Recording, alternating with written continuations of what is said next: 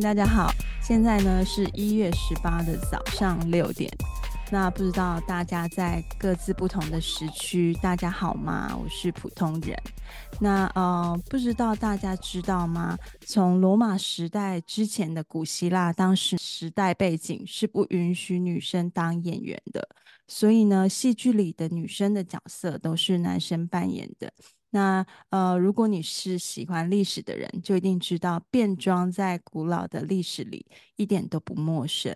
好，那这个是我自己不知道啦，是我女儿告诉我的。因为今天的专题呢，是呃我女儿跟我们一起把这个前言给想出来的这样子。那他们很兴奋，今天的主题也觉得很酷。那十五世纪呢，英国文艺复兴时期呢，也同样是由男演员来担当这个女性在戏剧里的角色，一直到了十八世纪呢，那时候已经开放了女性演员，那已经不需要男性的演员来担任这个女性的角色。同样这个时间呢，呃，人们对于自己的性向呢的定义也越来越有意识化了。所以就类似越来越多这种嗯同志的酒吧的地方，那那些原本都扮成女装的男性演员呢，其实已经拥有了一群呃拥戴他们的呃粉丝，所以呢，他们就继续在某些空间里表演。呃，我们可以发现呢，这个变装的缘由呢，其实是来自于性别的不平等。那不管对于男生或是女生都是一样的。那到了现在呢，全世界各地的变装文化都依循着各自的进程前进。好的，今天超开心的，因为变装皇后的主题呢，是一直我非常想做的。可是呃，其实我真的是没有这方面的朋友。那呃，非常谢谢小天使 Andy。那在介绍他之前呢，我想要念一段 r u p a u 很美的一段话来迎接今天的来宾。我们每一个人都是赤身裸体来到这个世界的，其余的一切都是变装。你我其实都是人类，又何必被性别、被外在的躯壳所规范？不要为了迎合其他人的目光而令自己的灵魂变得痛苦。生而为人，并不是为了取悦世界，而是为了令自己快乐。欢迎今天的皇后拽鸡。嗨，各位朋友，你们好，我是拽鸡宝贝，全台湾最政治正确的变装皇后，因为我有原住民的身份、同志的身份，还是基督徒的身份，然后做变装做表演，薪水很少，所以也是劳工阶级。你们好，很开心能够来到贵节目，一起跟大家聊天，认识大家。那拽基，你可以先简单的为我们自我介绍吗？还是刚刚那个已经 算是介绍了？我可以再补充更多的 information。好，我是拽鸡宝贝，很拽的拽，蛇姬的姬，航海王蛇姬的姬，因为我是有大蟒蛇的女生，好不正确的形容词。已经欢迎把我带回家，叫我宝贝。巨蟹座，母胎单身，但经历了许多单身的朋友不会经历过的事情。这么讲吧，应该可以这样讲吧。然后呀，剩下的刚才都浅浅的介绍。目前是定居在台湾，然后呃住在高雄，但常常台北、高雄来回跑。所以欢迎大家，如果有想要找我表演的话，欢迎追踪我的 IG D R A G G Y B O O B O O。呀，你好顺哦。好，也是希望大家疯狂骚扰他这样子。欢迎欢迎欢迎。欢迎好，那翟青，你是从小就对表演啊，或是对于装扮很有兴趣吗？从小嘛？我觉得很有趣，因为呃，我我记得我人生第一次我有化妆表演，其实是在我幼稚园的毕业典礼上面。然后呢，那时候我妈帮我化了全妆，啊，真的假的？全妆，然后还有带眼影的那种，然后穿着原住。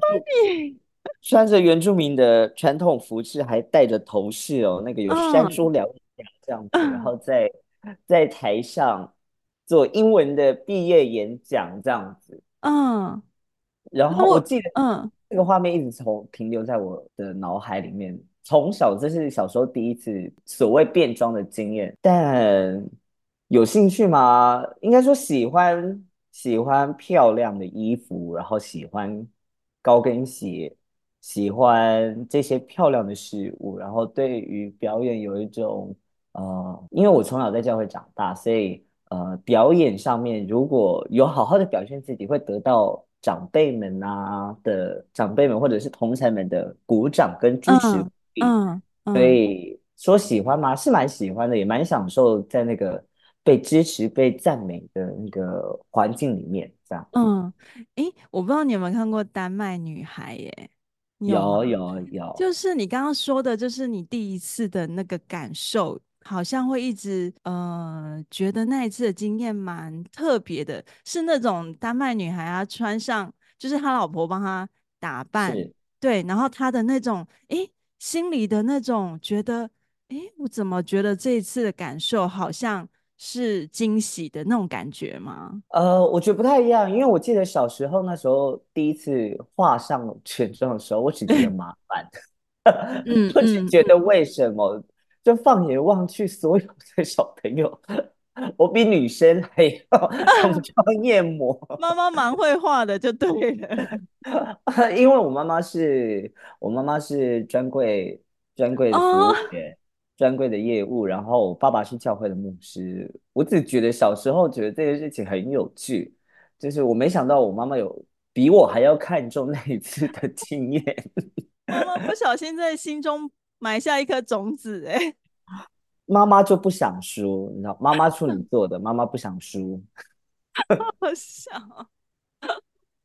那嗯，你觉得你的性别认同中啊的过程中有过什么挣扎吗？尤其是来自于你刚刚说的，你是来自于一个很虔诚的基督教的家庭，然后爸爸又是牧师。我觉得这个可以让可能会稍微讲的有点长，但还请听众包容一下哈，因为这个故事，我觉得这个探索的过程有点长。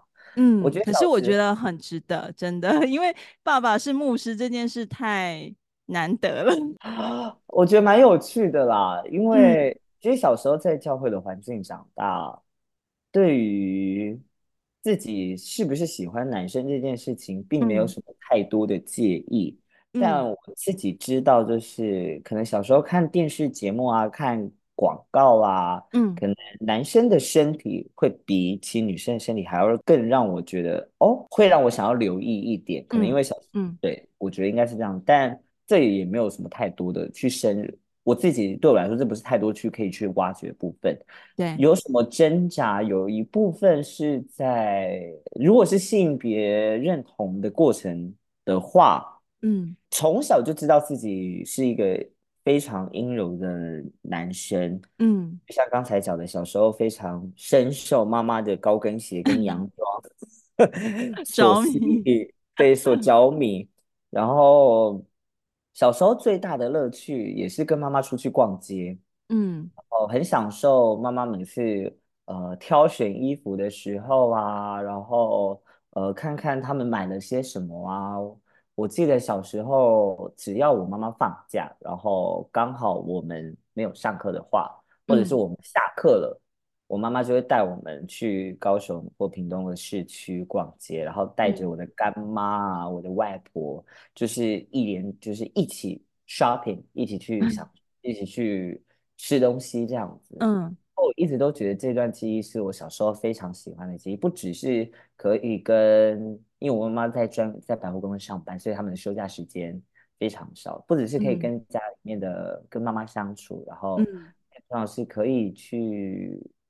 听他们在聊什么，嗯，然后我觉得这个整个过程让我小时候对于女性的角色其实是呃，我觉得是非常充足的，然后也让我感觉到这些女性长辈们不断在给我很多精神上面的养分，嗯，那到了长大之后，发现自己的阴柔特质开始不被接受，是因为小时候有一次在家里面穿着妈妈的高跟鞋跑来跑去，嗯，这个是小时候在家里面。的乐趣，对我自己的乐趣，偶尔会穿着妈妈的高跟鞋在家里面跑来跑去。然后那时候住在教会里面，我爸爸不知道，嗯、因为我们都我都会趁我爸爸出去外面，或者是出去跟会众聚会的时候，或者怎么样子玩这样子。对。然后呢，有一次可能跟我弟吵架还是怎么样，他就跟我爸告状说，呃，哥哥在家里面今天穿高跟鞋在里面跑来跑去。我爸一开始只是骂，后来有一次不小心被他当场抓到，被他看到这样，他就说：“哦，你再这样子跑，哦，小心我把你的把你的下面用橡皮筋绑起来了。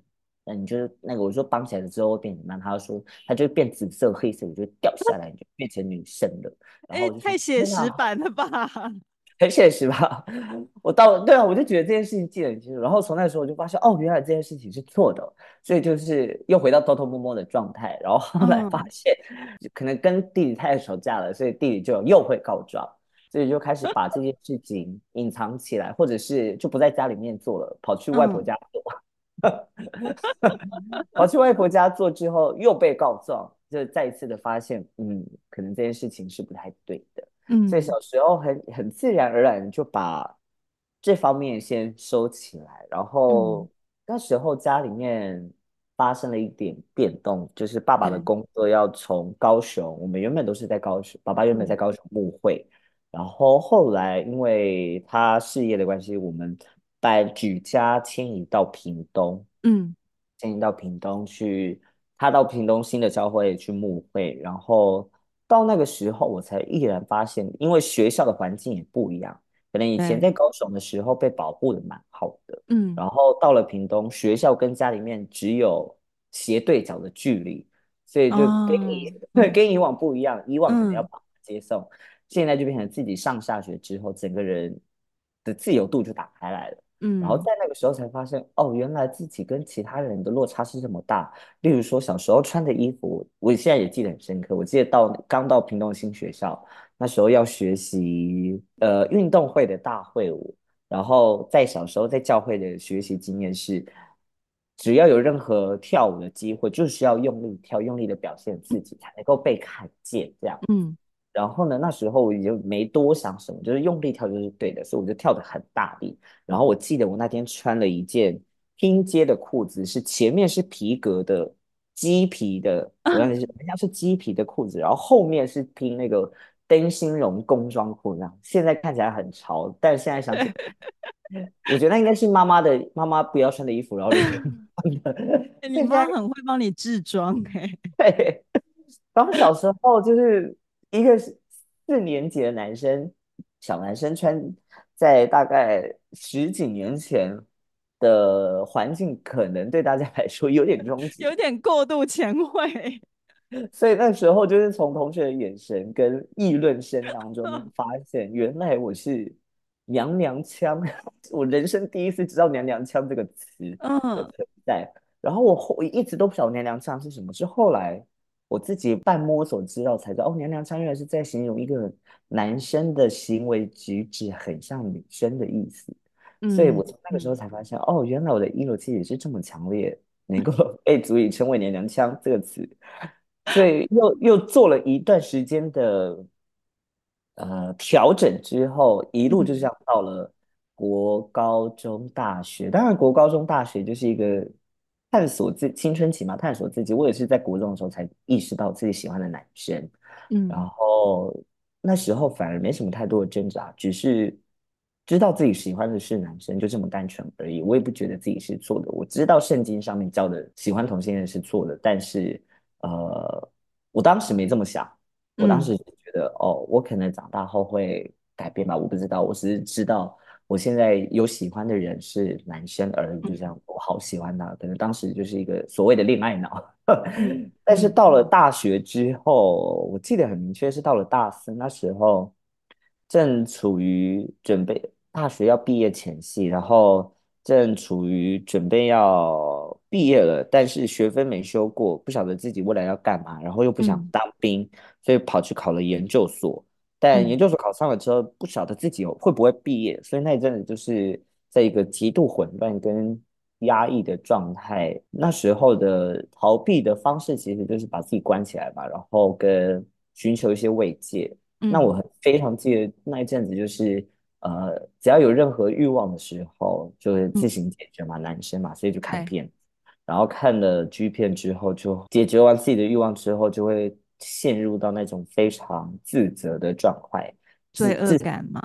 罪恶感非常重，就是严重。我那时候甚至连谈恋爱都还没有，就是任何一次性经验都没有。二十二岁，嗯，就是任任何都没有。但我那时候就是，我只要对着，我知道我意淫的对象是男性的时候，我就会罪恶感强烈到跪在地上痛哭流涕，然后跟我的上帝祷告，这样子。那你觉得你那个罪恶感纯粹是来自于这个信仰或是圣经里的，还是？我觉得明确是、嗯、很明，我觉得这很明确是、嗯、因为那时候。我觉得可能是身心状态属于非常脆弱的时候，所以许多的安慰跟依靠的确都是从信仰来的。嗯，然后从因为从小养成就是周日一定要去教会上，一定要去上教会，要去敬拜做礼拜。嗯，对，所以加上那一阵子非常的需要信仰的慰藉，所以在做礼拜的过程当中，当然会吸收到。呃，这方面的讯息，嗯，嗯，然后以及当时我记得我大三，也就是前一年的时候，多元成家的法案就是刚被提出来时，就是也遭受到很多的抨击，所以从那个时候就有开始意识到自己的信仰跟自己的认同开始有一段距离了，开始产生一些呃自己需要去跨越的横沟。到了大四才好好正式面对这些事情的时候，发现哎，好像有点太晚了。然后，并且在一个非常极度不安的状态下，这样子面对的方式，想必是非常的头破血流。所以，这样子的挣扎，我记得在那个时候，我也不晓得该怎么样去跟人家诉说，嗯、因为，嗯，一方面是为了信仰而否定自己这件事情，会可能在其他人眼中，或在其他人在其他的朋友当中，可能会觉得这是一件很呃无谓、很不必要的事情。嗯，但对当时的我而言，我的信仰是。使使我养成走到现在，走到当时候非常重要的一个中心思想。嗯，当我否定了，如果我要选择自己认同，然后否定这一块的话，等于说我要把我自己从内而外的拔除，嗯，连根拔起，可能重做的状态，我可能那时候我没有力气做这件事。嗯嗯，嗯，那嗯、呃，我觉得听你讲到这里，我是个人觉得，嗯，真的很很受用，因为。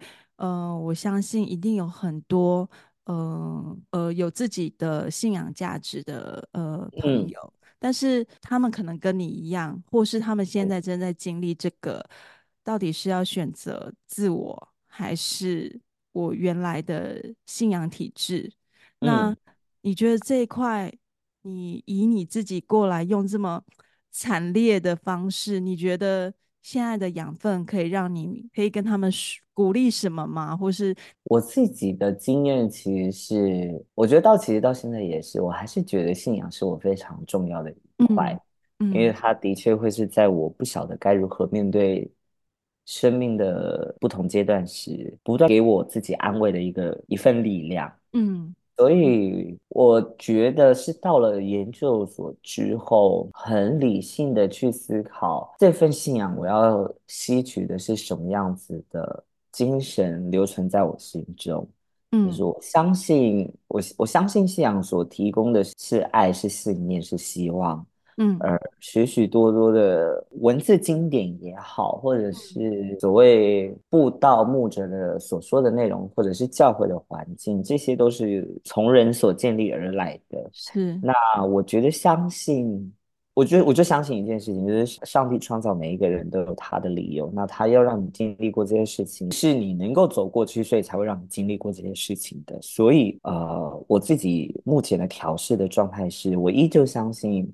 呃，信仰所带给我的力量，但我仍旧肯定，嗯、我会更加肯定我自己的存在，因为这个是我来到这个世界上的目的，然后神就是这样创造我的，所以我没有理由因为这样子其他人的引经据典的批评论断也好，或者是这个社会或者是其他教会所有的教会这些环境所对我的指点也好，我不在乎这些，因为我只在乎我跟这份信仰的关系是互相的，而不是其他人，我们是彼此之间有建立到一个桥梁的，我觉得这就足够了，剩下就是我可以骄傲的表现我自己，做我自己，然后以及。很大一部分是透过变装，让我理清了这段关系，让我知道，呃，自己的阴柔特质也是一份力量，也是一份勇气。然后我可以利用这份阴柔特质，更加的学会我该如何成为一名男性，或者是成为我自己。嗯，嗯，你刚刚讲的部分呢、啊，就让我想到，就是，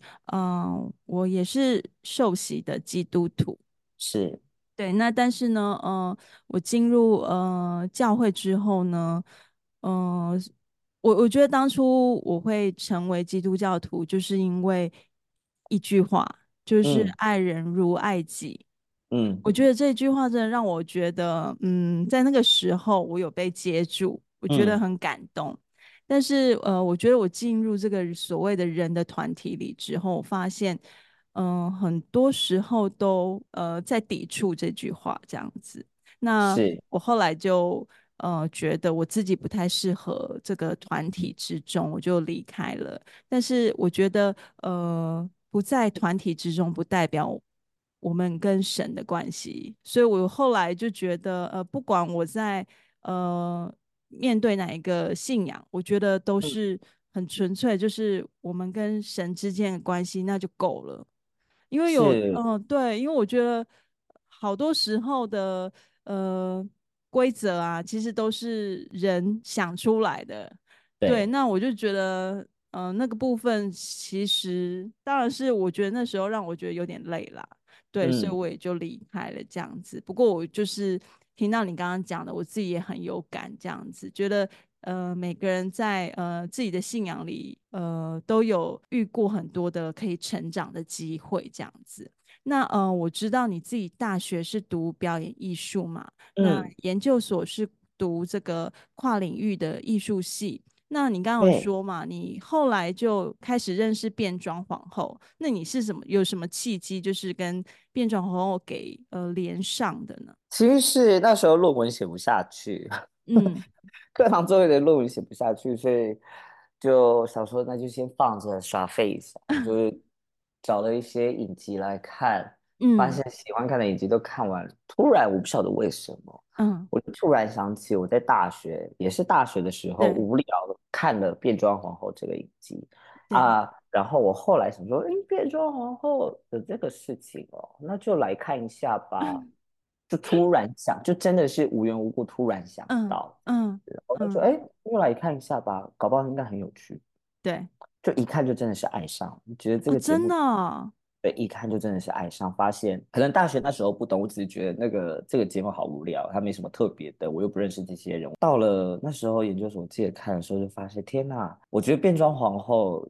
这项表演，好，我觉得可以先我自己先定一下，因为我自己觉得变装皇后它跟性别认同其实是有一段距离的，因为我觉得变装皇后它是借由扮演不同的性别或者是。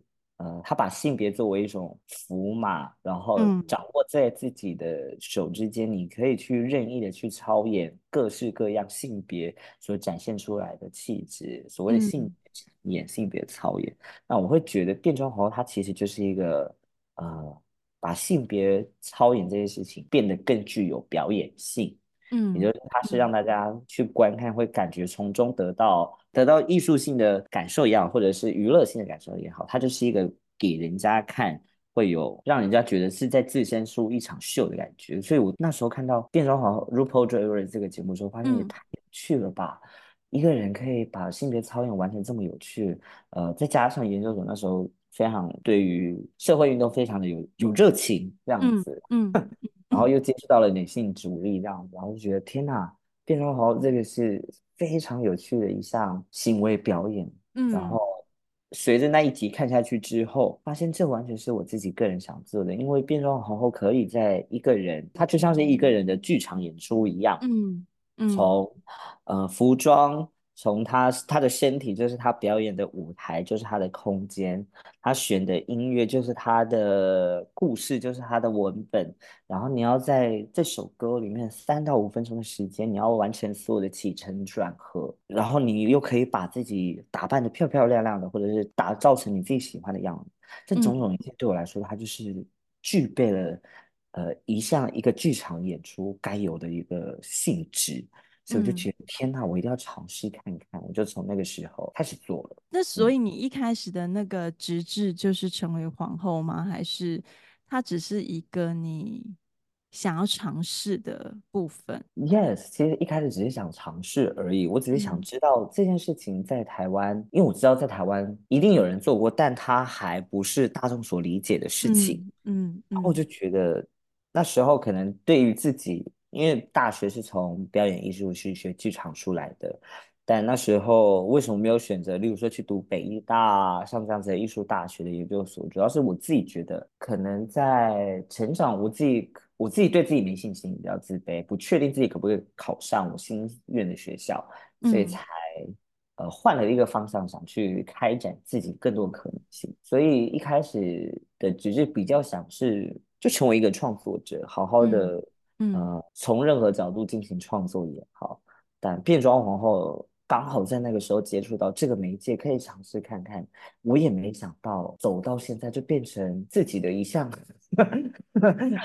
自己的某一种志向了，就 变成另一个你了。对，那你成为皇后多久了？成为皇后多久了？我的出道的出道是高雄有一个。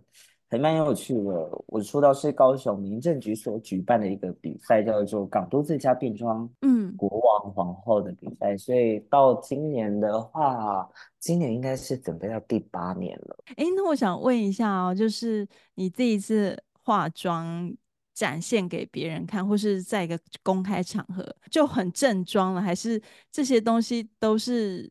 慢慢摸索出来的，我觉得也也是慢慢摸索的，因为以前我也是丑不拉几的。我在想说，每一个男生真的都刚好会化妆，这件事也很厉害耶，所以大家真的都是跌跌撞撞走来的，就对了。我觉得是非常明显跌跌撞撞走出来的啦，因为可能因为我以前哦，我我觉得在讲这个摸索的过程，我觉得蛮有趣的一件事，就是我大学我到做变装以前，我是非常讨厌化妆的。嗯，极度厌恶，就连大学的时候要学舞台妆嘛。对，在除了上台表演之前，我平常是完全不会化妆的。然后我甚至有一次要，我记得要去校外进行一个小演出，我自己觉得那个只要衣服有穿到位就好了，不需要化妆。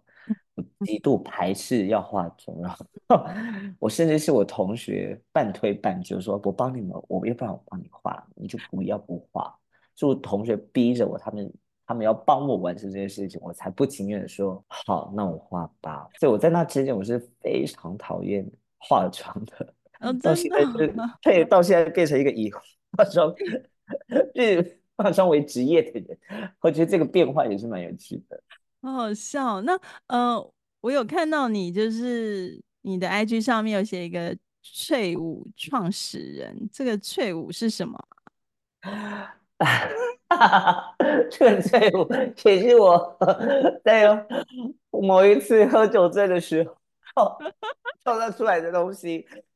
呃，因为我因为那时候我看那时候会跳翠舞，是我比较常上去，比较常在台北表演的时候。对。哦，因为在我是我的出道是在高雄嘛，但很可惜就是高雄的发展的时间比较缓一比较慢一点，嗯、尤其是在变装的表演上面，我一在还没上台北演出之前，我一年大概是两场的演出，非常的少。然后，所以我开始慢慢有机会到台北演出的时候，发现哦天呐，刚好那阵子也是 Voguing 正在在台湾开始风靡流行崛起的时候，然后发现、嗯、哦，好多皇后都会跳 Voguing 哦，这样子，我就突然觉得。这很，这是一个好厉害的一个表演技能，但我发现我不会，想说我要不要、嗯、要不要模仿看看？想说以前大学至少有碰过一些舞蹈，应该可以吧？可以试着模模仿看看，然后模仿起来就发现，嗯，不对，我跳起来很像中国舞，所以翠舞就是有一次表演的时候，发现大家都在跳 Voguing 很很厉害，我想说不管，我要做我自己的。我就把所谓 Voguing 的元素跟中国舞的元素偷偷的串在一起，然后就变得很像我自己发明的舞蹈，就变成叫做翠舞。然后、哦、所以这是你发明的？对，人家看到我说你在跳什么？我说这个不是 Voguing，这个也不是中国舞，这叫翠舞，因为我的动作跳起来很脆。所以就叫翠舞，还不错，我觉得这个 title 还不错，哎，就是创始人，因为这是我第一个发起的啊，试着试着就是靠着这种舞风打遍天下。那我问你哦，就是为什么我看到就是皇后啊都会有这个家族？嗯。对，为什么这是一种皇后的文化吗？呃，我觉得家族的文化不是这个家族的文化，不是从皇后里面出来，它其实是从呃 ballroom 的场景里面出来的。嗯，呃 ballroom 的话，它比较有点 ballroom 的话，它就要追根究底回到它有点像是 voguing 的 vogue 的文化圈里面出来的。那 ballroom 的文化是呃，当初美国九零年代的时候，呃，许多非白人裔的多元性别族群们，那他们因为、嗯、呃种族的关系，对。即使当时同志已经合法化了，大家也能够接受同志的存在，嗯、但是对于像是拉丁裔啊、呃非裔的是这些族群、这些多元性别族群们，然后很多数都是，也有很大部分有哎有一部分也是跨性别的族群，对他们来说，当时的社会是不接受他们的，所以他们就是转战到呃地下舞厅里面，对。寻找彼此的慰藉，这样子，然后呃，可能有些人的资源比较好，或者是有些人他比较呃愿意张开双手去照顾其他的呃同样处境的人，然后就把他们聚拢在一起，嗯、自己性格合起来的人聚拢在一起。那这里面负责当头的就是这个家族的长辈，mother 或者是 father 之类的、哦、一个存在。有点像是彼此，有点像是选择家庭的概念，就是我们我们彼此互相照顾、互相靠近，彼此是非常亲近的关系。那我们就形成一个，既然我们的原生家庭因为我们的性别气质、我们个人的呃嗯 认同选择不接受我们的话、排斥我们的话，那我们就自己选择自己的家庭，所以就形成了一个 house 的存在。嗯、变装皇后的家族是从这。包润的这个环境里面截取这个经验，然后形成一个所谓变装的家族。那变装的家族就比较像是呃所谓的前辈提携后辈的概念，嗯、或者是姐妹之间的友好、亲密的好友们这样子。嗯嗯嗯嗯，因为我发现那个好多皇后都是一群一群的，然后有各自的 家族，我就觉得这一点还蛮好玩的。对啊，我觉得这也是台湾有趣的地方啊。嗯、就是台湾虽然很小，但我觉得其实我们的变装场景其实是还蛮多元的。嗯嗯，嗯，那嗯、呃，我自己在读这个变装皇后的资料，发现就是很多皇后都是在说同一件事情，就是解放。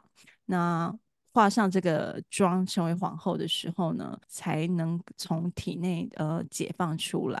嗯、那我很想了解这个解放的意思是什么，就是对你们来说，这个解放的感受是什么？我不敢说别人的经验啦，嗯、但是就我自己的经验来说，嗯、我觉得与其说是解放，我觉得对我而言，它更像是一个催化剂。嗯，尤其是在化完妆之后，我可以很明显的感受到，就是我我在没打扮时、没变装前男装的样子的时候。我比较我比较阴郁一点，我喜欢待在自己的世界，我习惯把许多的话放在心里面，我不擅长分享。嗯，哦，当化了变妆的时候，化上妆之后，不知道为什么就是多了很多的自信，可能妆就有点像是所谓的面具的概念，嗯，嗯或者是一种加强自己的嗯嗯特质的想象。嗯，所以我可以非常轻易的透过在有妆的，尤其是化完妆的状态时，把我心中所想要说出来的话勇敢说出去，嗯，然后能够尽情的展现我在现在这个化完妆状态时，我可以尽可能的伸展自己，把我从内而外的那些所谓的脆弱也好，那些不安跟敏感也好。我都能够透过表演的方式，或者是说话的方式，好玩幽默的方式，透过变装这个媒介转化成一个更有，我觉得更有力量的的状态，然后分享给来看表演的各个观众。所以我会即使变装这么久，这么长一段时间。我觉得这个第一当开始变装的这个第一次的改变，我都一直记到现在。不管是在所谓的商业性演出也好，或者是我自己在做自己的变装创作的时候也好，嗯、我都很能够清楚的感觉到，就是透过变装这个媒介，更能够把我自己觉得那些常常人家没办法注意到那些脆弱面，那些所谓的负面的东西，嗯、它可以借由变装的呃。变装的震动能够让这些情绪变得更加的漂亮，所谓的脆弱的美丽，这样子。嗯嗯，因为我发现，嗯，其实有很多变装皇后在呃男生的状态里啊，其实他们都是呃，我看到好几个的感觉，就是真的就是呃偏内向，然后比较害羞，嗯、但是跟那个妆后啊，就是真的差很多。所以还蛮多人会接受变装，就是他们也会因此感到更有自信。我觉得这是很有趣的。嗯嗯嗯，那你觉得？这个变装对你来说代表着什么？你觉得它在你生活中的角色，嗯、呃，是存在什么样的意义？这存在生活中的意义，现在对我来说有很大一部分其实就是工作。我觉得还蛮大一部分其实是透过变装，反而让更多人知道我自己，更更知道我的存在。嗯，我觉得毕竟学表演出来的，一定有一个，嗯、一定会有一个。活在镁光灯之下的理想，那我觉得变装，嗯、我觉得很识时务的，很刚好的完成了我在这方面所需要满足的东西。所以对我来说，它虽然不是我的全部，但它承载了我自己个人在表演事业上面的追求跟满足，在我的生活当中不断的，其实在让我提醒着，我觉得也在提醒着我，就是。只要有变装的一天，那就是这个这个世界还可以再更好。嗯嗯，就这么想。嗯，那我这里就是有延伸一个问题，就是说，嗯，在台上的时候你是受人注目，然后被所有人鼓励着的嘛？那到了台下，也就是我们的生活面的时候，嗯，你会觉得这种落差对你来说，有时候会让你感到寂寞吗？曾经有，曾经有觉得就是看着镜子，觉得天哪，我一定要把这样子漂亮的妆容卸下来，好舍不得哦。嗯嗯，这就很明显就表现出就是对自己男装的状态是不满意的嘛。嗯，但嗯，我觉得现在还蛮分得开的，现在就还蛮，嗯、我觉得现在有点回到以前的状态。以前刚开始变装的时候，其实很清楚知道，呃，不管是在妆前妆后，永远都是我我这个个体的存在。嗯，中间可能会有一段时间，觉得变装的身份更能够得到注意时，对男装的身份就会开始有一些质疑动摇，呃、对不对？对，所以我觉得，所以我觉得在也是因为经历过这段旅程，才可以很明确的知道，不管怎么样子，在台上在台下都是我，我们处理的问题永远都是同一个，那就是我自己本身的存在。我自己的生命经验需要面对什么样子的困境？这些不管是变装跟我男装的时候，都需要去面对跟解决的。嗯嗯、我觉得这方面的这种分裂感，就反而在现在减少很多，很自然而然的，就是更把妆前妆后的身份更加的融合在一起。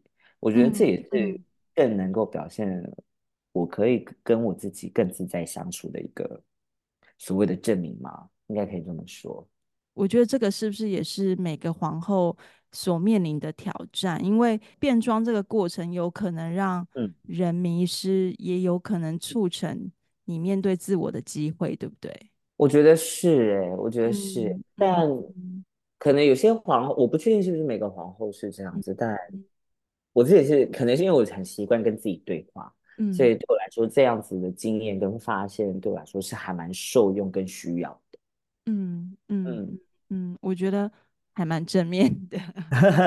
对啊，你你觉得你自己在舞台上所扮演的角色，它是不是反映了你个人的信念啊，或是经历？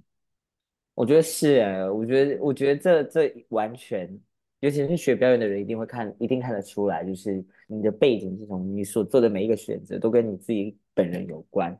因为我觉得就像是身体一样。你的你对你的身体做过了什么事情？你吃了什么东西？你喝过你喝了什么样的东西？你的身体都会反映给你。那你在变装的时候，其实就是你在用你的身，你的身体就是你的工具嘛。那它更能够传达你自己本人的经验是什么？跟所以你的风格是什么？你是妖艳型的，还是 性感，还是嗯、呃、优雅？你是哪一种？我都说我是优雅的，我一定是 人生最重要就是一定要优雅。要优雅到死这样子，要啊，优雅的、优雅的抽烟、优雅的表演、优雅的完成台上任何一个事情，要看起来不疾不徐，这样才是最厉害的样子。那皇后之间会竞争的很厉害吗？我觉得台湾还蛮有趣的啊，因为台湾的变装圈其实就是这么大而已，所以大家其实彼此都认识，嗯、会彼此竞争嘛？我觉得是良性的竞争，就是、嗯、哦，看到彼此，嗯、看到对方哦，有在做美事情，我们是不是我？那我自己可以怎么样子做？嗯嗯嗯嗯嗯，对，还蛮不一样。那我想问一下，你们的妆啊，还有你们的呃造型，都是要比较大的嘛？你们这些的费用会不会常常真的是必须开销很大？非常，我觉得非常大。最基本的话啦，就是平均一个月，嗯、我说我自己哦，我说我如果是现在工作比较满的状态，我一个月平均都要花大概一万五。嗯一万五左右的，一万五可能到两万左右的光置装费跟所有的零零杂杂，嗯，备品啊等等之类的东西，就可能需要需要花到一万五到两万，更何况有些皇其他皇后，有些人还会就是定时的去拍照啊，去做造型等等，那他们的花费一定会更多。嗯嗯，哎、欸，真的很多哎、欸，因为而且就是。衣服又不能一直穿，就会变成一直要汰换，对不对？我自己还是会重复穿啦，毕竟，毕竟钱也不是大风刮来的，所以能够 能够省还是尽量省，只是就让它的间隔长一点。对对对对啊！但是就是你你还就是你必须要一直置入这件事情啊，你不可能就是对啊，就是放在那里就不动这样子，要一直流动，嗯。那你觉得皇后很资本主义啊？真的，一定一定要就是闪亮亮的这样子。对，那就是这个变装的过程，刚刚有提到嘛，有制装的成本，嗯、那还有一定有各式各样的挑战跟困难。嗯、你要不要举例一些我们大众不了解的部分？那你怎么在这中间你怎么去克服？我最先想到其实就是刚才费用上面有问题。就大家可能有些都会在想，变装皇后的工作薪水怎么算？然后我觉得其实现在蛮大一个成本就是蛮大一个困难，嗯，最主要应该是我们的呃我们的薪水过少。我替你讲这样子，对对对对，应该这么说这么说，就是就像刚才说的，如果平均下来一个月的花费这样子的话。如果平均一个月大概要花一万，如果最省最省的话，大概一万左右。嗯，然后呃，我们的可能工作的费用，在台湾的话，我们就是有一个固定的薪水，然后剩下就是要靠小费。嗯，那这个部分的话，其实对可能居住在台北的皇后来说，其实就还蛮顺利的。可是像我自己本人的话，我就是高雄台北这样子来回跑，那当然就是时间不符合成本嘛。嗯，我的我的成本就是反而会比人家高很多，但这是我自己的选择，我可以接受，就是我愿意得到更多的机会来去换取我的呃演出的，来来换取我的 present present 之类的。但、嗯、呃，我觉得这个困难，除此之外，还有一部分就是现在还是还蛮多人不太理解变装皇后在干什么，然后会觉得我们是不是只是穿漂亮，然后表现。穿的很漂亮，然后看起来美美的，然后做一个可能三到五分钟表演，然后就结束了。嗯，其实我们在做表演的时候，不只是要，可能不只要主持，还要熟悉自己的表演嘛。那有些有些皇后，他们为了想要多拿小费，想要多认，嗯、他们就会下去跟客人多认识，这样子，嗯、或者是刮钢琴这样。嗯，换算下来，可能大家觉得我们是不是只有呃。表演三分钟就结束了？没有，我们光化妆从开始准备到完妆，整套这样穿起来，至少我觉得至少两个小时、三个小两个小时是最底线。嗯、还有还不含有些人需要洗澡，像我自己可能需要洗澡，我觉得一定要提前三个小时做准备，然后整理行李上台北。嗯、所以到光到台北的地方的时候，我就已经花了大概四个小时半，然后。嗯准备表演的时间大概半个半小时，然后进入到表演的状态，开始主持的工作，到结束下班。如果我那天还要跟大家一起聊聊天，social 跟客人多 social 的话，我可能下班的时间都差不多晚上大概两点多三点，所以其实也是一个还蛮长时间的。真的耶，对，所以就会觉得我们不只有光鲜亮丽的一面，更多的是、嗯、呃自己一个人要去处理这些事情的这个这些煎熬跟困难，其实也很难被看见。但大家也不会，大家也我们我们也没有必要展现给人家，因为每个职业都有他辛苦的地方。但只是很希望大家能够理解，呃，一个皇后的养成，她不只有需要从她的生命里提取经验。嗯来塑造她自己的风格，我觉得更多也有很更多的时候是在每一次的表演的准备，其实都很花心力跟精神的这样子。嗯，就是背后的辛劳，对不对？对，嗯。那我想问，就是呃，你们有时候必须要那个那叫什么啊？就是必须把那个性特征给呃、哦、收起来嘛？对，那那样子的状态下。是可以去上厕所的吗？还是可以啊，只是你就要在重新做这件事情。Oh. 但我目前我身边我身边的人很少在做这件事情。我们大家都找到一个轻松的方式来面对，oh. 来面对隐藏性真的。就是就是一直告诉自己说，大家都没看到，大家不会看到这样子。就是有另外一种方式可以隐藏它了。我自己的方式、哦、现在已经有代替的方式了，不像之前一定要这样子做了。对，但我觉得不管怎么样都都不是舒服的，因为我自己的方式就是我可能会穿，哦、我会穿一件安全裤之后穿大概三件丝袜，哦，就把它绷得很紧。对，然后顺便盖腿毛这样子。等一下，四层丝袜很厉害，怎么穿的？三层啊，三层啊，哦、三层很厉害耶，三层，所以会变一个很绷的状态。对，就是会绷之外，也会让就是所谓的嗯刻板的男性特征减少很多。哦，嗯，嗯，哇。感谢你的解说，不然我真的完全，因为我一直在想说，哎、欸，那那到底要怎么尿尿啊？就很复杂，就就是要重，就只是一切重来而已。哦，对对对对，不过就是还是是一件真的很不轻松的事啦，比想象中，比想象中还要再更劳累的事。嗯 好，那你觉得啊，你期望这个透过变装的表演呢？你希望传达给观众更多的讯息是什么？第一个直觉是我很漂亮，第二个就是比较认真的话，就是我有值得被看见的可能性，嗯、然后以及我最希望传达给大家就是，不管怎么样，只要美美的都可以更好的，嗯。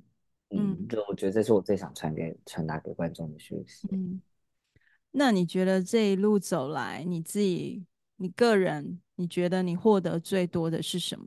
我觉得我获得最多的应该是，我觉得应该是生命经验的成长，然后跟很多的支持。嗯，哦，也我觉得也学习到很多可以开始慢慢放下的事情。嗯嗯。我觉得变装很有趣的是，在告诉我一件事情，就是我们，我觉得变装是一个能最能够论述自己的一项工具，嗯，因为你所呈现出来的样子，就是你这个人所谓的信念也好，美感也好，你的故事跟你经验所有东西的总和，嗯，所以。走到目前现在状态，很像每一次的变装都在增增减减、删删加加，自己到底是什么样子的？嗯，或者是我想成为什么样子的人？嗯嗯，我觉得这样子编辑自己的方式，重新不断一直在重写论述自己的方的状态，其实是我觉得在变装里面给我许多很大的力量跟回馈。嗯，然后嗯。也很让我相信，就是爱这件事情，它是不会令人失望的，它会一直存。嗯、只要勇敢继续相信爱，跟持续的相信自己心中那个不管是什么，能够让你燃起做一件事情的那份热爱，是让我在变装这条路上，我觉得持续到现在很重要的一个动力。嗯，那刚刚你，嗯、呃，我们有稍微提到一些变装文化的，呃。现象嘛，除了这个高工低酬啊，嗯、你觉得 你对于这个皇后的文化里，你还有什么其他的期许吗？我蛮期许皇后的文化更加的成熟，然后甚至到变成一个产业。嗯，更期望看到更多的媒体上面能够有更多皇后的文化出现，文化元素出现。嗯，我觉得台湾蛮有可能性的，尤其是在。我觉得其实现在有很开始，台湾的电视节目或者是电影、戏剧类，其实都有慢慢许多所谓的同志的角色出现，但目前我们还是有一段距离，因为可能这些同志的角色都还是请异性恋的演员来演，但我们看，嗯嗯、希望能够看到更多的可能性。嗯、然后我觉得皇后一直常被大家误解的一件事情，就是皇后不代表你的认同。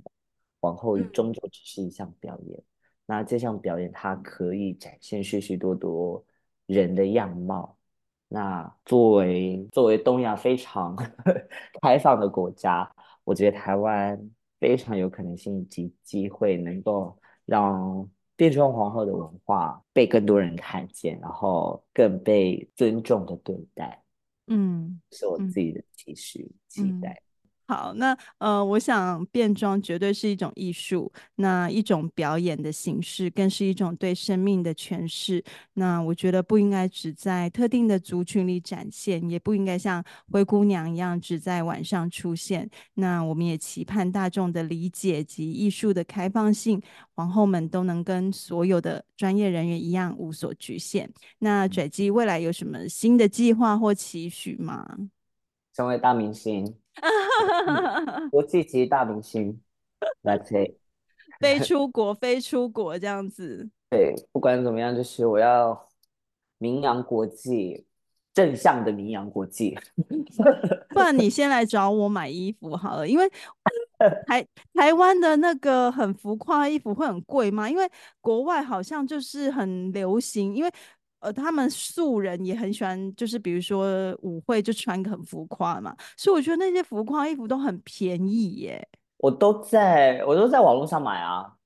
哦，你就是国外网网站直接寄回台湾？对对对对对对对，就在直接在国外网站上买。对，就是我觉得好像国外对于这个装扮类的，好像比较普遍，对，对不对？对啊，对于我们来说，这也是我们的一个省钱之法。嗯 嗯嗯，真的。然后我觉得另外一个其实就是，其实一直都有在不断的继续做创作，然后希望呃我自己创作的文字能够被更多人听见，然后能够想尽办法赚到更多的资源，然后把我自己的创作分享给大家。嗯，这是我自己的期许。好，超期待。好，那匿名日记的传统呢？我想问最后两个问题作为今天的结束。请问拽姬想要跟过去的自己说什么吗？我想说谢谢你，你辛苦了。好，那想要听到未来的自己对你说什么吗？再加油一下下，财富自由的时间离你越来越近了。嗯，好，那。呃，今天真的超开心的，非常谢谢拽姬来这里分享她的生命中的故事以及皇后的故事。那我相信今天之后呢，大家一定可以更了解变装皇后的心路历程，以及在社会文化中的角色。那所有的熟悉呢，都是从一无所知开始的。那皇后们绝对是推动性别文化的大推手，在这里呢，我们跟所有的皇后们说声谢谢。